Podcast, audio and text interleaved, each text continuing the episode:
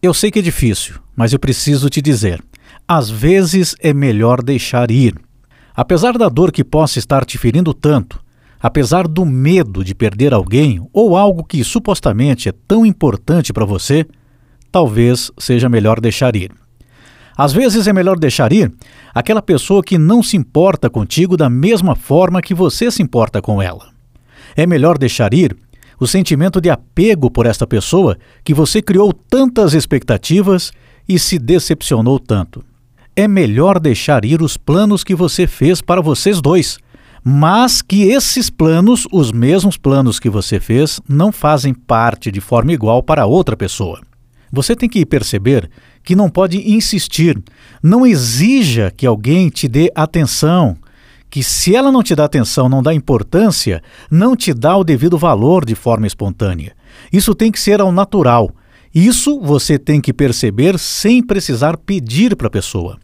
Todos nós temos defeitos, claro. Os relacionamentos não são perfeitos, mas o mínimo que tem que existir é consideração, respeito, companheirismo e o amor de verdade. Não dizer que ama só nos momentos de empolgação ou em momentos em que você está fazendo a vontade da pessoa. Esse amor você deve perceber que o outro sente ao natural. Então, apesar de ser tão difícil, deixe ir. Não permita que você se sinta angustiada, angustiado, triste, pensando o dia todo se a pessoa te valoriza ou não, se ela está pensando em você, se ela se importa com você, se ela está te respeitando. Deixe ir esse sentimento de apego e você vai ver como as coisas vão melhorar. Não faça de conta que vai se afastar para tentar chamar a atenção também. Fazendo isso, você cria mais expectativas e que a pessoa virá atrás e realizar o teu sonho. Mas perceba que pelos atos do outro não é isso que deverá acontecer.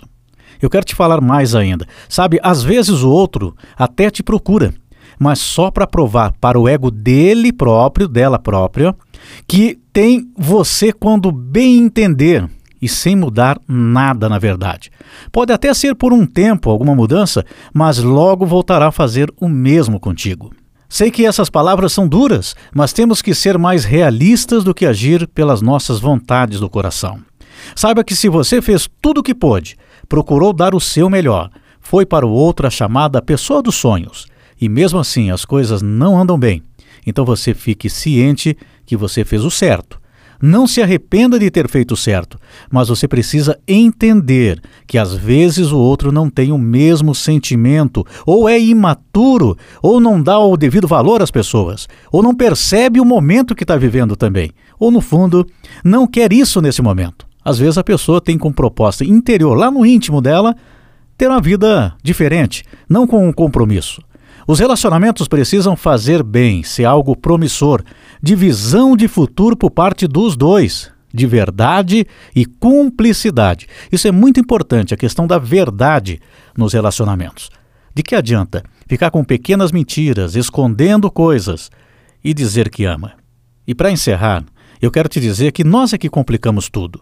Porque se nós analisarmos de forma racional o relacionamento que nós queremos para nós, qual é?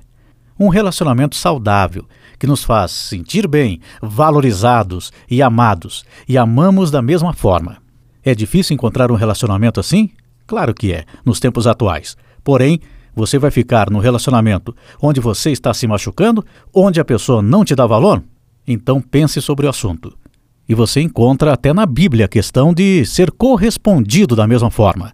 Em Gênesis 2,18: Então o Senhor Deus declarou: não é bom que o homem esteja só. Farei para ele alguém que o auxilie e lhe corresponda. Eu sou o Jacques Santos, o nosso canal é para tentar te ajudar. Não desista, o relacionamento certo ainda está por chegar.